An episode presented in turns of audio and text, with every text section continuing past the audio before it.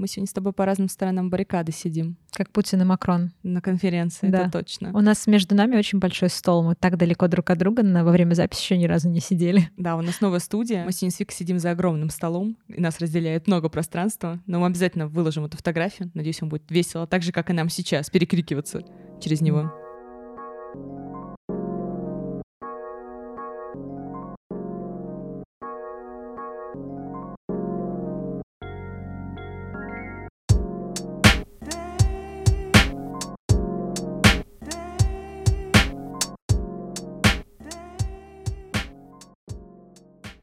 А мы возвращаемся к э, острым политическим вопросам. Оставайтесь с нами. Я шучу, конечно же, такими вещами мы точно здесь не занимаемся. Сегодня мы поговорим о том, как а, туризм превратился в хобби, почему путешествовать настолько трендово сейчас, и почему с каждым годом а, индустрия путешествий растет растет. А, тренд на путешествия, Вик, как ты считаешь, когда он пришел, в какой момент в Инстаграме каждого человека стало появляться в био описание путешествия, значок самолета, описание в Тиндере резко поменялось, что мое хобби это путешествие, да. и все вокруг стали путешествовать, начиная от ближайшего Подмосковья до ближайших крупных городов, до всего мира, в том числе переезжая на релокацию в другие страны.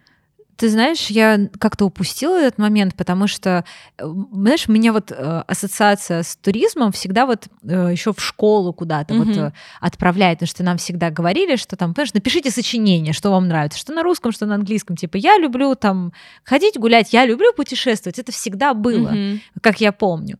Но сейчас, мне кажется, просто отношение к этому поменялось. Теперь, если ты вдруг не путешествуешь, мне кажется, люди к тебе даже по-другому относятся. Что типа, мол, ты сидишь такой, не хочешь, что ли, мир увидеть, ты не хочешь быть в тренде, смотри, сейчас же есть локальный туризм, как его у нас развили. Это, ну, как бы это стоит отметить, естественно.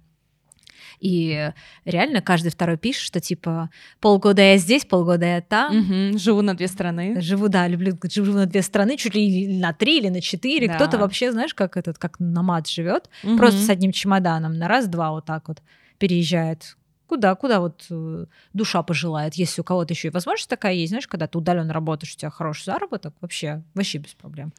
Ты знаешь, я тоже упустила момент, когда зимовки в теплых странах, в Азии преимущественно, стали настолько популярны. То есть раньше, я еще вспоминаю, наверное, год 11-12, когда мы говорили про дауншифтинг, что из серии перее... mm-hmm. быть бизнесменом в Москве, а потом все бросить и уехать на Шри-Ланку и кататься на серфе и да, ждать свою да. еду полтора часа, это норм, потому что это совсем не московский ритм и совсем какой-то пугающий для московского человека, особенно если ты занимаешься какими-то серьезными делами, имеешь свой бизнес, свое дело. А потом это стало абсолютно обычным обыденной истории, и среди моего окружения огромное количество людей, даже переходя на удаленку до момента, как это стало мейнстримом, стали уезжать на какие-то периоды жизни в другую страну, на период, допустим, стажировки в, во Франции условно, а при этом возвращение не в Москву, а куда-то mm. в теплую страну и поиск работы дистанционный. Очень много компаний имеют свои э, офисы в Сингапуре, в других странах, где ребята работают непосредственно с другой стороны с возможностью релокации из Москвы. И одно из условий, в частности, собеседования, стоит в том, готов ли ты релацироваться, либо ты будешь работать из Москвы. У меня вот сейчас э, подруга, одна из универа, переехала в Германию. Ей mm-hmm. помогали там с релокацией, со всеми делами. Естественно, немножко не, не актуальный для нас пример. Она не могу сказать, что была большим фанатом туризма, mm-hmm. да, вот а, именно чтобы она, знаешь, не говорила, угу. что там я, у нее нет самолетика в био. Но она мне просто рассказала. ее из нашей аудитории, она Пока. не путешественница вся. Ваш кейс непригоден, идем дальше. Ну вот она просто рассказала, как этот процесс весь mm-hmm. проходил, что ей, ну, как бы ей очень повезло, ей предложили работу в той же компании, где она сейчас mm-hmm. работает в Москве, в рекламном агентстве, только в международном офисе, mm-hmm. а не в московском. И она поехала в Германию. Всегда классно. хотела уехать куда-то. классно. Опять же, вариант, да. мы не говорим тут даже про прослойку людей, которые даже всю жизнь хотели куда-нибудь mm-hmm. уехать, то есть которые заранее ставят себе цель, что я не хочу прожить всю жизнь в России, я mm-hmm. хочу уехать куда-нибудь, ну, если что, вернуться. Меня здесь ждут, если да. что. Вот, поэтому сейчас, вот, а, естественно, у нас у всех разное окружение, мы все подписаны даже просто ну, на разные аккаунты, да, но я чаще замечаю, что кто-то все время где-то. Да. немножко это внутри беспокоит, потому что у меня такое ощущение, что я что-то пропускаю. У тебя фома У меня фомо, ты чё, оно, воды. оно у меня уже есть, оно выше, чем небо. При этом Вика ездит достаточно часто по делам по России, поэтому нельзя сказать, что она человек, который последний раз был в самолете в до ковида. Ну да, то есть, конечно же, я просто, знаешь, я, например, летать боюсь. Для меня каждый раз сесть в самолет, это мне надо подготовиться и все такое. Я очень этого всего сложно для меня. Хотя я люблю куда-нибудь ездить. А у меня другая история. Ненавижу поезда. Меня укачивают, мне я не обожаю нравится. поезда, да? И я да не вижу ну. никакой романтики в том, чтобы ехать на поезде. И мой жизненный принцип всегда был, что если что-то туда летит и можно добраться самолетом, я точно лечу самолетом. Поэтому мои друзья, моя семья никогда не понимает того, что даже в Петербург я всегда летаю. За все годы, что я езжу в Петербург, за много лет, я либо на машине, в случае какой-то необходимости, потому что в этом, вот в этом была своя какая-то романтика. Знаешь, ехать 8 часов в машине с классно, друзьями, да. это весело, это классно. Я очень там хочу так сделать. поменяться. Это вариант на майские праздники, кстати. Поэтому, если что-то летает, я всегда лечу. И неважно, сколько времени тратится на самолет, на меня, наоборот, знаешь, вот эта вся романтика аэропорта, прохождение всех вот этих э, зон пограничного досмотра и так далее, а, зоны э, бизнес-зоны ожидания, это Блин, все для меня интересно. прям прекрасно, абсолютно. Мне гораздо приятнее реально лететь полтора часа, потому что, ну, серьезно, я читаю, такая, прочитала, там, не знаю, две главы книги, такая, нормально, мне кажется, уже пора выходить, освобождаемся. Поэтому я не летаю в Азию, я очень люблю Европу, наверное, мотивирую по большей части тем, что больше, чем 5-7 часов для меня прям это тяжко, серьезно. Если, конечно, ты не приходишь на рейс жутко сонный, хочешь просто выспаться. Да, какой-то ночной. Ночной рейс, да, либо когда ты дико устал. В принципе, у меня нет проблем с засыпанием в самолетах, Да, если честно, но все завидую. равно. Да. Это ощущение того, что... Ну, у меня, как всегда, замечательные соседи появляются. Это отдельная история. Вот, те, кто фолловает меня в Инстаграме, знают мои периодические истории с каждого полета. У меня всегда супер боже. Неординарные соседи. Это целый просто стендап по каждому, по, по каждому полету можно составлять. У меня не бывает стандартных полетов. Ну, ладно, это не суть. Ам, локальный туризм супер популярный сейчас. Понятно, в условиях локдауна, в условиях того, что закрыты границы, и куча требований в каждую страну, они постоянно меняются, и необходимость от- для одной предоставления одной сертификата об одной вакцине, либо о другой, либо о наличии заполненных каких-то безумных форм. Понятное дело, что локальный туризм да. растет. А надо ли? Если честно, я смотрю и думаю, а надо ли создавать такую конкуренцию на ровном месте? Среди огромного количества поставщиков услуг. Возможно, в силу того, что я видела много предложений, но ни одним из них не пользовалась за вот эти последние два года, что а, наш локальный туризм стал супер популярный, все эко-отели, которые появляются с космической скоростью, возможно, кто-то найдется, кто переубедит меня в том, что локальный туризм — это правда круто и классно, но пока я отношусь к этому достаточно скептически, потому что тот ценник, за который предлагают поездки по России, к сожалению, с тем сервисом, который предлагают поездки по России, с теми возможностями, которые есть, честно сказать, меня абсолютно не прельщает. знаешь, я считаю, что очень круто, что у нас растет локальный Мгм. туризм. Я считаю, что очень круто, что у нас появились альтернативы, потому Мгм. что раньше у нас у всех как бы заранее сложилось мнение о том, что отдыхать у нас, в принципе, негде. Если ты хочешь поехать на море, ты едешь в Сочи или куда-нибудь. Если ты хочешь поехать там в горы, ты едешь куда-нибудь на Алтай, например, Мгм. да, как, как пример. Или А, тоже в Сочи. Или Сочи тоже было Сочи. универсальным ну, вариантом Да, Сочи для такой, россиян. типа, приезжай круглый год, это На все называется. случаи да. жизни, да. Ну, слушай, мне там ребята на Архыз кататься ездили, тоже очень классно сказали. Ну, слышь, каждому свое. Но я вот, например, одному своему знакомому а, вместе со своей подругой мы дарили сертификат, а, который позволял ему выбрать какой-нибудь э, эко-отель, который находится вот в ближайшем там, ага. бли- близко к Москве. И он поехал туда со своей девушкой, там типа одна ночь, э, ты там проводишь, приезжаешь, там еще что-то включено, честно говоря, уже не помню. И он остался очень доволен тем, как э, встретили, э, как там все было обустроено и все такое. То есть, по-моему, круто, что это есть. Не знаю, насколько, опять же, про конкуренцию говорить сложно. Мгм. Сейчас с нашими с послаблениями, которые у нас есть Мгм. ковидными, уже как-то дышать стало чуть полегче. С другой Да, стороны, согласна. ты никогда не знаешь, ты, ты сел в самолет, они в самолете правила поменяли, ты прилетаешь, у тебя уже нет документов. Это есть такое, да, к сожалению. Очень много было таких кризисных ситуаций. Единственное, что я знаю их не по России, по путешествиям, а с Греции, когда Ну, конечно. требовались все вот эти безумные заполнения деклараций и ПЦР-тестов, которые задерживали рейсы, они были переполнены, и ПЦР-тесты перестали быть действительными, людям приходилось пересдавать или улетать на следующий день. В общем, таких историй было массово. Вот, ну, с локальным туризмом, наверное, с этим проще, потому что внутренние рейсы в этом плане более адекватны. Хотя Они бы не потому- требуют ничего. а потому что вообще. они ничего не требуют, да, в этом как большой плюс. И Плюс- при заселении они тоже ничего не требуют, ни QR-кодов, М, ни- Слушай, на моей памяти, я, я тебе сейчас так скажу, в Сочи, например, Мгм. А, требовали QR-коды. Мгм. А, ну, естественно, больше ничего. Либо не, при заселении вот при, при заселении только QR-коды требовали. Ну в вот, ресторанах да. могли, в ресторанах некоторых требовали. Да, вот. да. в курортных Мгм. зонах. Сейчас, знаешь, ну, там раз на раз не приходится. И где-то у тебя попросит, где-то нет. Если у тебя нет QR-кода, то ты звонишь другу, у которого есть примерно одного того же года рождения с тобой, и показываешь этот.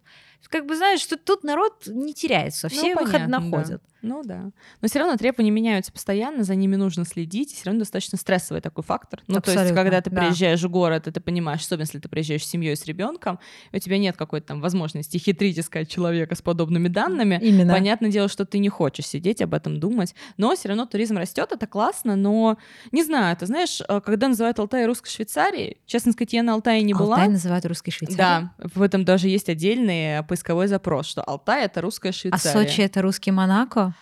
Наверное. это есть, знаешь. там у них есть такие Вот. вывески. Ты знаешь, возможно. Но когда я это смотрю и думаю, ну, как бы без умаления российской природы, она прекрасна, чудесна, и если ее не видела я, это не значит, что она Конечно. чем-то плоха. Но называть Алтай русской Швейцарией, понимаешь, мне кажется, это настолько ездить на чужом горбу, что, честно, я, будучи в Швейцарии, никогда бы не думала, что вот бы сейчас на Алтай, конечно, вернуться все этой Швейцарии. Поэтому мне кажется, что это все равно такое, знаешь, заигрывание на чужом поле при всем желании. Ну, на- надо же как-то людей привлекать тоже. Все же думают, что Швейцария, Швейцария далеко не дешевая страна, мы Конечно, все это само знаем. собой, да. И там действительно очень красиво, особенно Мгм. зимой. Но Потому что там прекрасная весна. Перед Пасхой, когда все это цветет, когда начинается Пасха в Европе, а в Швейцарии к этому относятся с особой любовью. Я мало где была на католическую Пасху, а, но в Швейцарии просто подход и подготовка со всеми этими зайцами, сделанными из шоколада линд, мило. которым ты объедаешься просто, и все возможные, а, значит, а, яйца шоколадные в красивых упаковках, и все это очень красиво представлено. То есть маркетинг работает вообще идеально. Ты смотришь и думаешь, ребят, вот здесь пятерка, вот прям твердая пятерка.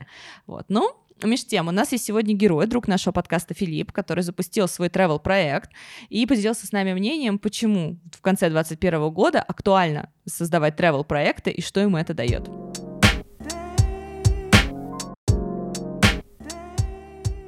Всем привет. Меня зовут Филипп Арудиас, и я расскажу вам про свое хобби, связанное с путешествиями. С одной стороны, это такое довольно стандартное хобби, но моя особенность в том, что мне нравится путешествовать не просто в роли потребителя впечатлений, а в роли организатора. Расскажу предысторию. В принципе, мне уже дов- довольно давно нравится путешествовать, я много где был, как э, по миру, так и в России. А, Веду небольшой блог, э, где я рассказываю про свои поездки. Но уже в какой-то, но в какой-то момент я понял, что мне уже не так нравится путешествовать э, просто ради путешествий, а, то есть закрывать очередную страну, расставлять галочки напротив списка достопримечательностей. Захотелось какого-то большего смысла. Я не сразу понимал, какого, но со временем этот смысл нашелся. Сделаю небольшое отступление, расскажу про свою основную работу. Я работаю менеджером проектов в консалтинговой компании. Что такое работа в консалтинге? Это клиентские встречи, проектная работа, командировки, обеды с коллегами. Ты все время в гуще событий. У тебя очень много неформального общения, от которого лично я подзаряжался. Когда началась пандемия, всего этого не стало. Осталась лишь бездушная коммуникация в Зуме. Меня это не устраивало, я начал искать решение этой проблемы, э, нашел нескольких коллег-единомышленников. И у нас родилась идея. А давайте путешествовать вместе. А давайте. И понеслось. За последние полтора года случилось несколько масштабных поездок. А, Например, большое трехнедельное путешествие а, в Крым на автомобилях, а, несколько вылазок э, в Питер и в Сочи, большое двухнедельное путешествие по шести регионам Северного Кавказа, а, поездка в Териберку и Мурманск в погоне за северным сиянием и еще несколько локальных путешествий на 2-3 дня. И со временем мы заметили две вещи.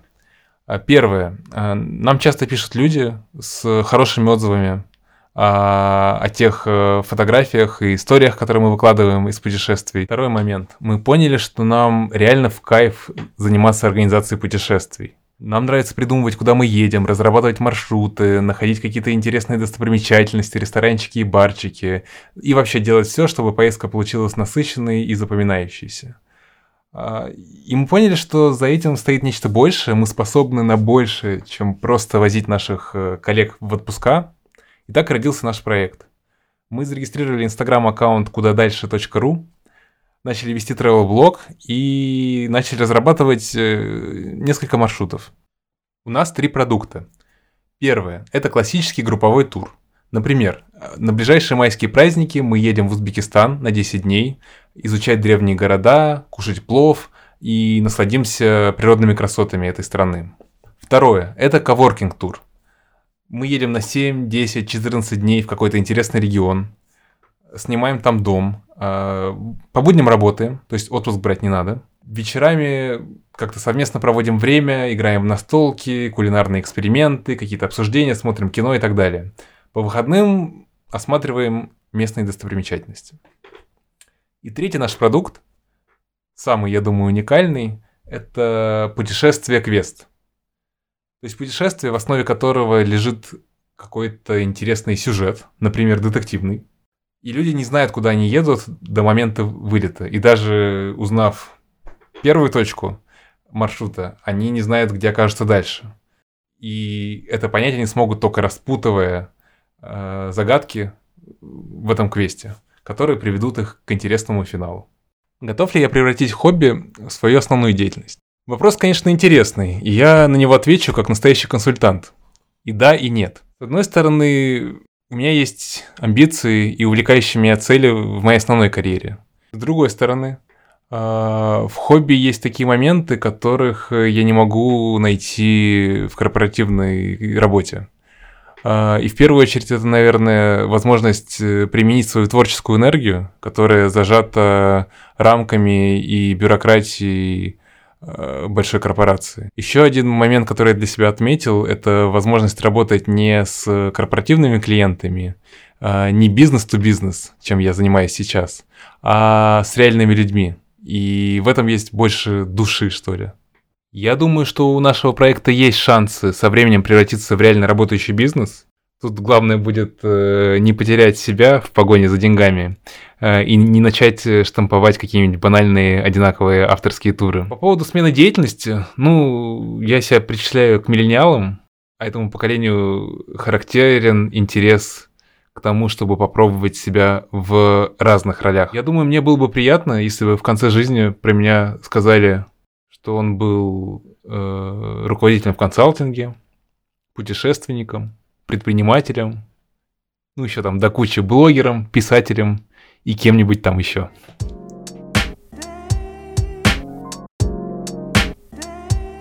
Спасибо еще раз, Филиппу, что поделился с нами и своим мнением, и рассказал о своем проекте.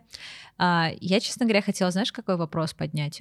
А, Нас в детстве еще, я хорошо помню, учили, что нужно познавать мир вокруг себя, чтобы ну, как бы и кругозор расширять, Да. и понимать людей вокруг себя Мгм. лучше.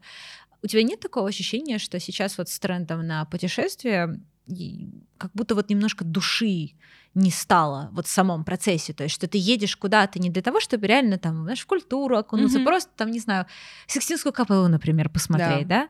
А ради того, чтобы галочку поставить и флексить, знаешь, перед всеми. Знаешь, мне кажется, это гонка за новый сторис. Я это так называю. То есть это просто ачиверство. Когда ты приезжаешь в страну, и ты с бешеными глазами пытаешься за одни выходные увидеть просто все, что ты только можешь, и ты приезжаешь, бросаешь вещи в отель и просто несешься на ходу перекусывая каким-нибудь бутербродом, без наслаждения городом, потому что ты понимаешь, что у тебя впереди куча-куча дел, которые тебе нужно сделать, посмотреть достопримечательности, а, пообедать в том месте, взять еду, выложить оттуда фотографию, взять еду с собой, понестись куда-то дальше, а, съездить на автобусе обязательно, потому что там можно сделать кучу фотографий, кучу мест, которых ты можешь выйти и проехать. И это 2-3 часа времени, как всегда. Вот. И, как правило, знаешь, сколько времени я отмечаю, сколько люди сидят в этих автобусах. Последние годы с появлением Инстаграма ты реально не видишь, что люди что-то слушают, люди просто фотографируют и выкладывают сторис. Да. То есть в, безу- в без- в режиме какого-то безумного онлайна. И абсолютно нет никакой фокусировки на проекте. Но, в принципе, как происходит во многих местах, там на открытии ресторанов, в театрах и так далее. Абсолютно то же самое. Что ты видишь, что везде начинаются вот эти вот истории с подсветкой от телефона абсолютно да, везде. Да, ты знаешь, мне фразу один раз такую сказали, когда мы с семьей в Лондоне, в Мгм. Лондон первый раз поехали, это было почти 10 лет Мгм. назад это было. А, я, мне всегда интересовали музеи, я Мгм. хотела, говорю, я хочу пойти вот сюда, вот сюда, там посмотреть Мгм. еще что-нибудь. Еще маленькая тогда была, в Мгм. принципе, относительно. И мне сказали такую фразу, что тебя, в принципе, про музей никто не спросит. Тебя скорее спросят то, то в каких ресторанах ты была, Да? что ты увидела из таких каких-то модных мест. Мгм. Мне как-то от этого очень грустно стало, потому что в каждой стране, в каждом городе, да, в каком-то есть места, которые ты точно больше нигде не Да. увидишь. То есть те же музеи, например. Я, я музейный человек. Я люблю просто, знаешь, сесть иногда на скамейку в музей и минут 15 минут. Да, есть такое залипнуть. Обожаю. Мгм. И, естественно, с, э, это было 10 лет назад, понимаешь, когда еще не было вот, вот этого Да. культа показать, вот что я ем, вот где я есть, вот что на мне. Но мишленовские рестораны были.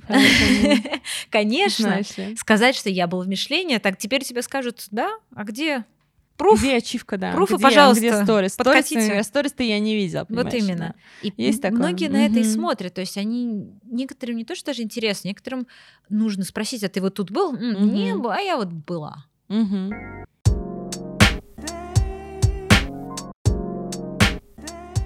У нас опять получается какое-то потребительское отношение Мгм. к хобби. искусству, да, и к И к, хобби. и к искусству, конечно. С другой стороны, у нас в любом случае потребительское Мгм. отношение к хобби. Единственное, что мы вот просим у этого занятия, это чтобы нам было хорошо, приятно и типа скрасить жизнь новыми красками, да, Да. все дела. И, конечно же, если мы говорим о том, что вот кто-то говорит, что мое хобби это путешествие, Мгм. я думаю, ну, нормально, это довольно затратное путешествие. Не каждый Да, может себе да. позволить сказать, что хобби путешествие. Если ты не, конечно, не Мещанский лес ездишь каждые выходные на лыжах. Там это другое Да, путешествие. там, конечно, тоже путешествие, знаешь ли. Если ты едешь на общественном транспорте, это то еще путешествие, знаешь ли. С другой стороны, у нас теперь столько альтернатив. Ты можешь там Да. поехать э, автостопом. Я вот, например, и, и я очень боюсь и уважаю людей, которые могут автостопом Да, поехать. это реальная смелость. Тебя Это могут смел- убить в любой момент. Да, в принципе. Просто выходя из фуры, пересаживаясь в другую. О боже. Нет, это реально кошмар. Мне какие-то страшные картины сразу в голове рисуются, когда ты говоришь автостоп. Да. Да, я бы тоже никогда Стоишь у дороги, палец Да. поднял, так типа, привет, остановить машину, я хочу там... Поиграть в русскую рулетку. О, да. Поэтому я с тобой согласна, что путешествие сейчас относится очень потребительски. С одной стороны, это классное хобби с точки зрения а, расширения своего кругозора и получения новых знаний, там знакомство с новыми людьми, там поиск своего пресловатого места в жизни, поиск возможной релокации. А с другой стороны, это просто охват твоих соцсетей. Представь, вот есть, наверное, люди... Какой есть? Я тебе даже, я тебе скажу, что я знаю таких людей. Ты сейчас список такой целый Я такая, нет, Такая достаешь Я не буду бумагу без имен, Ага. без имен. Но я знаю прекрасно некоторых людей, которые имеют возможности, Мгм. довольно часто куда-то летают, в разные Мгм. страны, иногда в не- в некоторые знаешь, города, которые постоянно. И как вот не спросишь, что Мгм. можно интересного посмотреть, как ты там время провел, ничего интересного ты в ответ не услышишь. Ну, понятно. Просто потому что, знаешь, это как будто не знаю, мимо прошло все. А может, оно и проходит мимо, слушай. Когда ты сидишь в Инстаграме, не Ну Да, да, да. Может быть, оно мимо-то реально проходит, потому что многие истории, знаешь, когда ты слушаешь людей про туризм, что они делают, либо кто-то, кто нагружает там каждую свободную минуту, у человека нет вообще элементарно пройдоха, просто запомнить, потому что ну, многие географические названия, ну, лично у меня из памяти часто стираются, Мгм. знаешь, я не запомню каждую гору, на которую я когда-либо забиралась, но при этом ты запоминаешь, там, не знаю, прекрасные ощущения того, как вы с друзьями там ужинали в каком-то приятном месте, Да. либо там спа-отель, в котором вы остановились, либо, не знаю, там кофейня, которая была на углу там красивого дома с видом на центральную площадь. Потому что я, если честно, не фанат Берлина абсолютно, но лучшее, что я вспоминаю из поездки в Берлин, как мы нашли какой-то очень приятный академический район и ужинали с подругой в итальянском ресторане, потому что немецкая пища мне абсолютно категорически не зашла. Просто никак. Брайтверст. Вообще никак, Нет? да. Это вообще не моя верст, это все эти колбаски, сосиски, спасибо, не мое. Тушеная квашеная капуста, но видом мне становилось плохо. Я заранее извиняюсь за то, как я это произнесла, кстати. Я, я не хотела никого оскорбить. Ну, ничего Ну страшного, да. я думаю, что я чуть тебя поправила первое слово. Спасибо я большое. не поняла, поэтому... А первое, то там что-то на би начинается, но вурст, да, это, это- вюрст, да. вюрст. Мгм. Я даже помню, как это пишется в голове у меня, знаешь. После моих шести уроков немецкого я помню, как это пишется. О, вау. Тему иду я успела Я делаю- пройти. До момента, как я бросила немецкий, я запомнила тему еду. Вот. Э, О чем? Да, и этот прекрасный итальянский ресторан, в котором мы ужинали, знаешь, я запоминаю, запомнила как лучший момент просто Берлина, в котором мы были там 5 или 6 дней, и не вспоминается ни парламент, ни главные площади, ни какие-то музеи. Тебе вспоминается ваш классный вечер, который вы провели на приятной площади вдвоем в этом итальянском ресторане.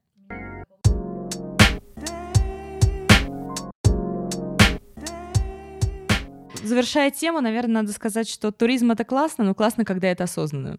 Вот, осознанность. Вообще Точно. хорошо бы, Видите, мы тоже в тренде. везде вообще.